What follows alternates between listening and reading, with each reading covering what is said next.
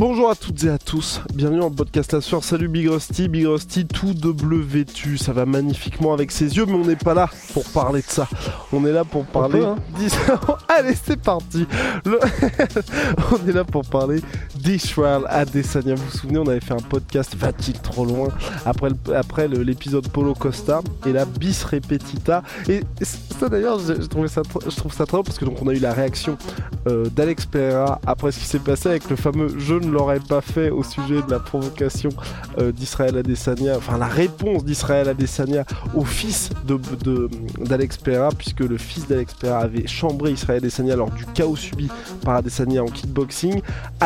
Qui a pris sa revanche, et bien évidemment, c'est ça qui est marrant, c'est que c'est vraiment exacerbé.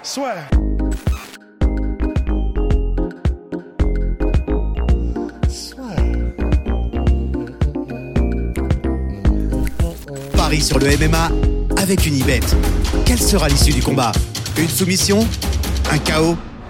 Paris sur les meilleures cotes avec une bête. Le vrai nœud du problème là, c'est la, la, on va dire, la revanche d'Israël Adesanya auprès du fils d'Alex Pereira. Toi, t'en penses quoi? Et- en, en vrai, moi perso, je trouve que c'est. Bah, Vas-y, non, je te pose de- déjà la question. Euh, bah alors déjà personnellement, est-ce que je trouve que est-ce que je trouve qu'il va trop loin? Est-ce qu'il devrait s'excuser? Pour moi, pas forcément. Enfin, est-ce qu'il va trop loin? Non. En fait, pour moi, aller trop loin, ce serait vraiment soit un appel direct à aller cramer sa maison, soit un appel direct à aller euh, genre en filant son adresse ou un truc comme ça. Là, pour moi, là, tu dépasses les bornes. Si c'est chambré, si c'est, ça peut être de mauvais goût sans aller trop loin. Et là, pour moi, on est là-dedans. Dans le sens, pour moi, c'est de mauvais goût.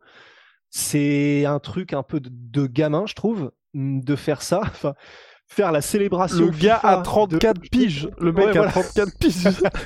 en fait, c'est surtout ça qui me gêne un peu. C'est pour moi, c'est pas que ça va trop loin, mais quand tu fais ça à cet âge-là, de faire une célébration, euh, tiens, regarde, t'as vu ce que j'ai fait à ton père, regarde, j'ai fait ça, hein et il fait la célébration FIFA où tu tombes comme une pierre. Et le gamin était en pleurs hein, de, de Alex Pereira. Bon, moi, ça m'a, ça m'a mis un peu mal à l'aise. Ça m'a fait ricaner au début, puis après, je me suis dit, putain, mais en vrai, c'est quand même un peu abusé. Mais est-ce qu'il va trop loin? Bah, non, on a vu des trucs pires que ça euh, en, en trash talking, en termes de tout ce qu'on veut.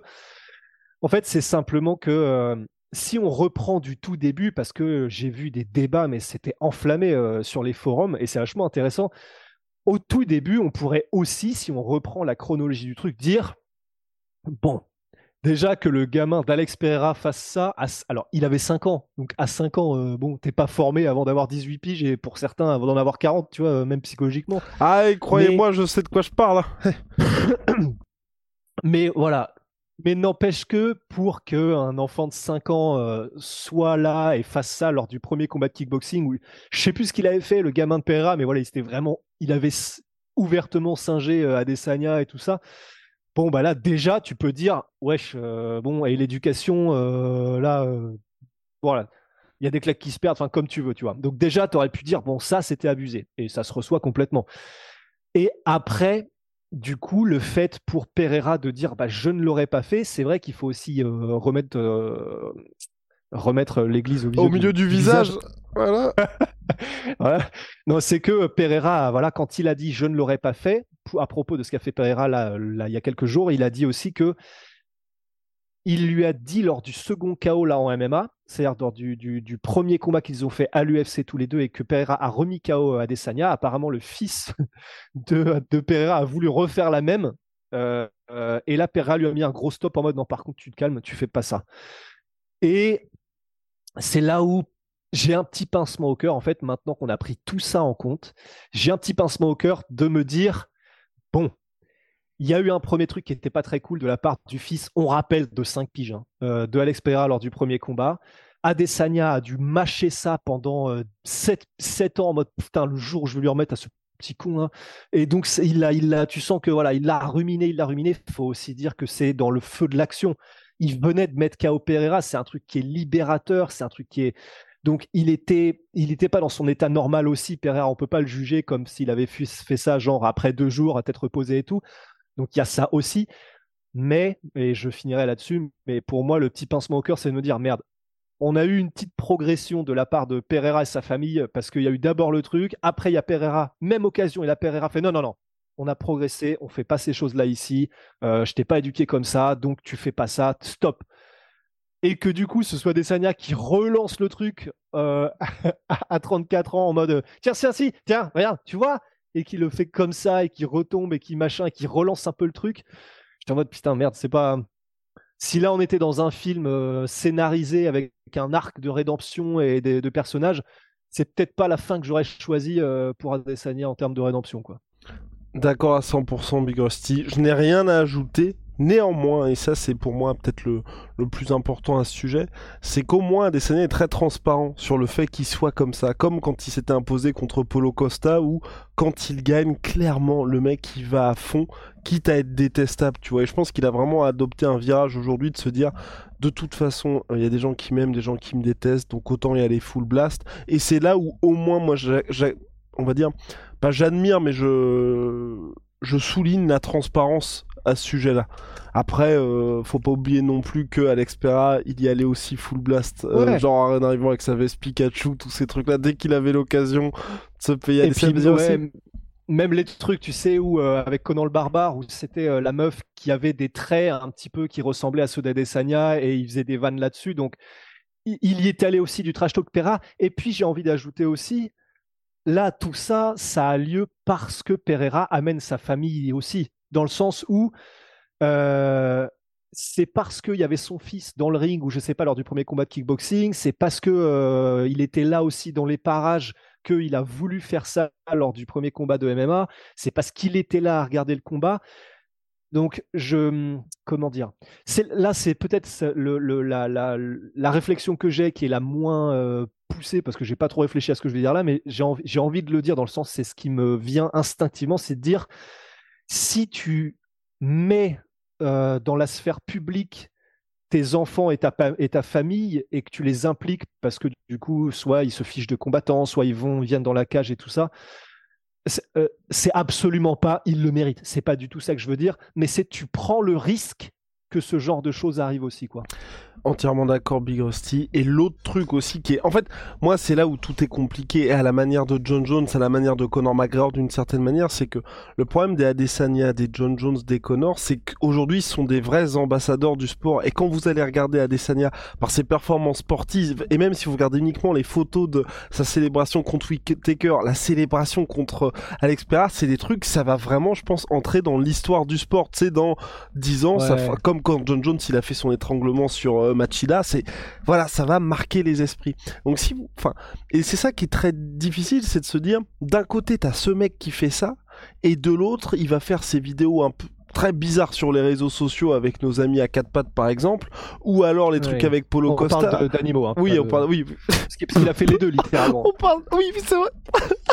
oui, parce qu'il a fait un truc en levrette avec euh, sa copine et. nos animaux à quatre pattes. On parle d'animaux, hein, pas de meufs. Hein. Pas de meufs, les gars. bah oui, non, mais parce qu'en vrai, il aurait pu y avoir la confusion. Hein. Oui, bah oui. Comme il a fait les deux. des trucs bizarres avec les deux. Attends, on va finir en prison. il fait des trucs bizarres avec tous ses amis à quatre pattes. Voilà. et donc du coup, euh, et donc du coup, forcément, tu vois, c'est c'est là que pour moi c'est très difficile ça et où on peut vraiment condamner le truc et je préférais mais d'un côté c'est aussi beaucoup moins fun parce qu'il y a moins d'animosité et tout que quand t'es un ambassadeur du sport tu comportes comme Georges Saint-Pierre parce que t'es à la hauteur de ce statut là quand Connor il commence à faire ses tweets un peu bizarres ou être pris dans les problèmes extrasportifs mais c'est encore si différent je vais mettre les tweets bizarres du même côté qu'Adesanya.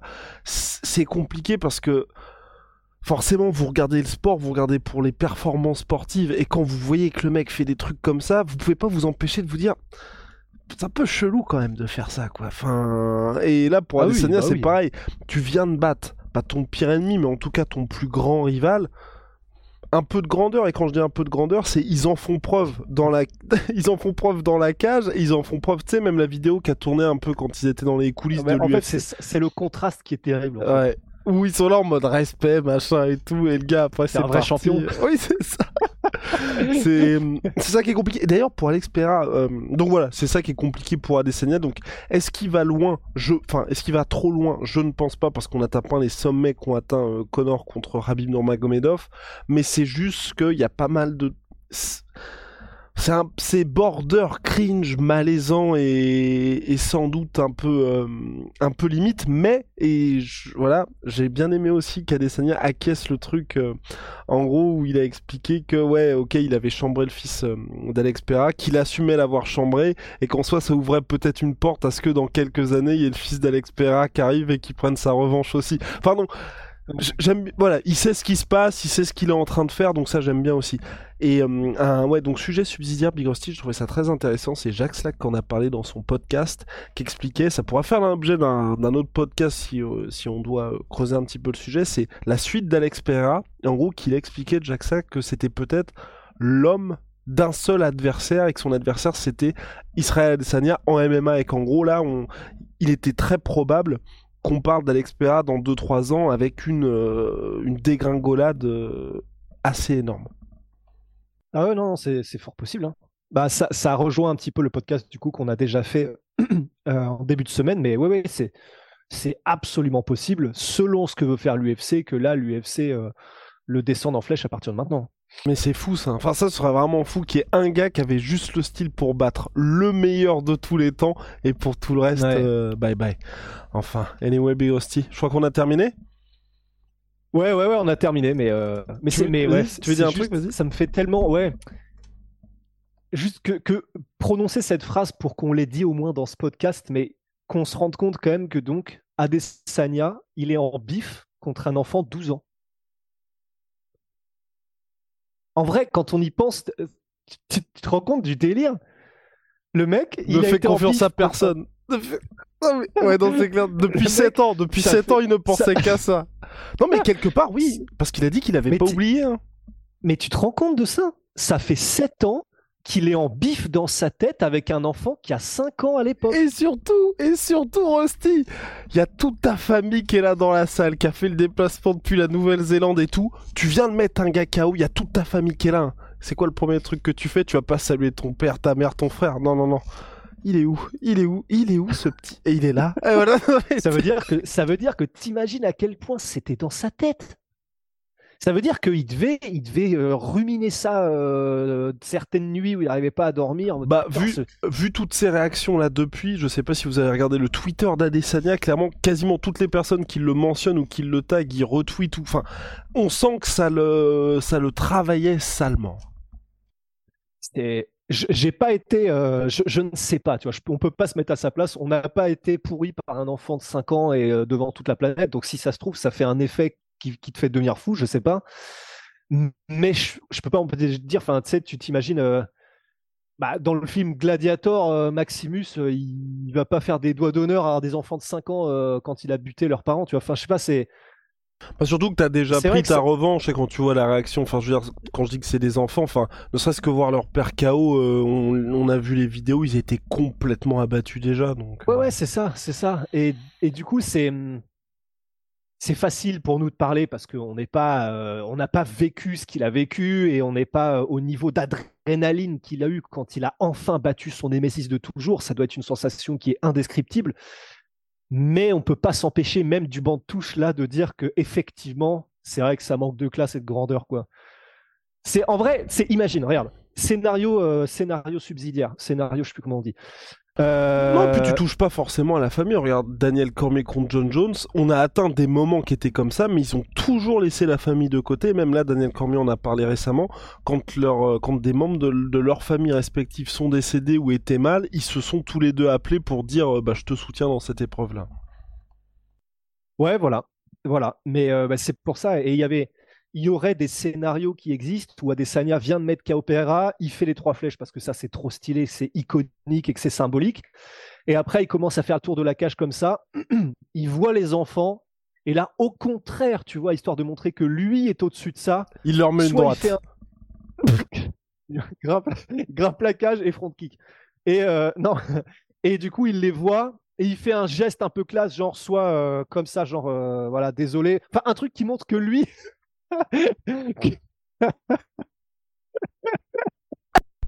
un truc qui montre que, lui était au-dessus. Mais t'imagines, il aurait pu en vrai. Hein. Parce que ça, c'est pour moi, c'est du même acabit. Hein. T'imagines mode Queen Habib contre Connor, genre il saute, mais au lieu d'être dans le public, c'est euh, genre les deux jambes, le tacle glissé, mais dans la tête d'un enfant, tu sais. Ça aurait été légendaire. Enfin, Rusty, shout out à ma sweet pea, ma sweet protein. Moins 30% sur tous mes protéines avec le code la sœur. Allez, on se retrouve très vite, monsieur.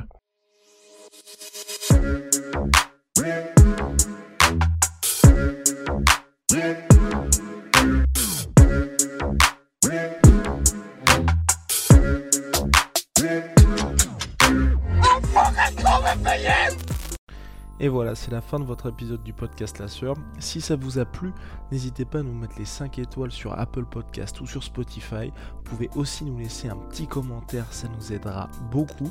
Et si vous voulez aller plus loin avec nous, vous tapez La Sueur sur toutes les plateformes ou sur les réseaux sociaux, vous nous trouverez. Et là, vous nous écoutez très certainement en audio. On est aussi en vidéo sur YouTube, mais également sur Snapchat. Là encore, vous tapez La Sueur et on sera là. Merci de votre fidélité et à très vite pour de nouvelles aventures.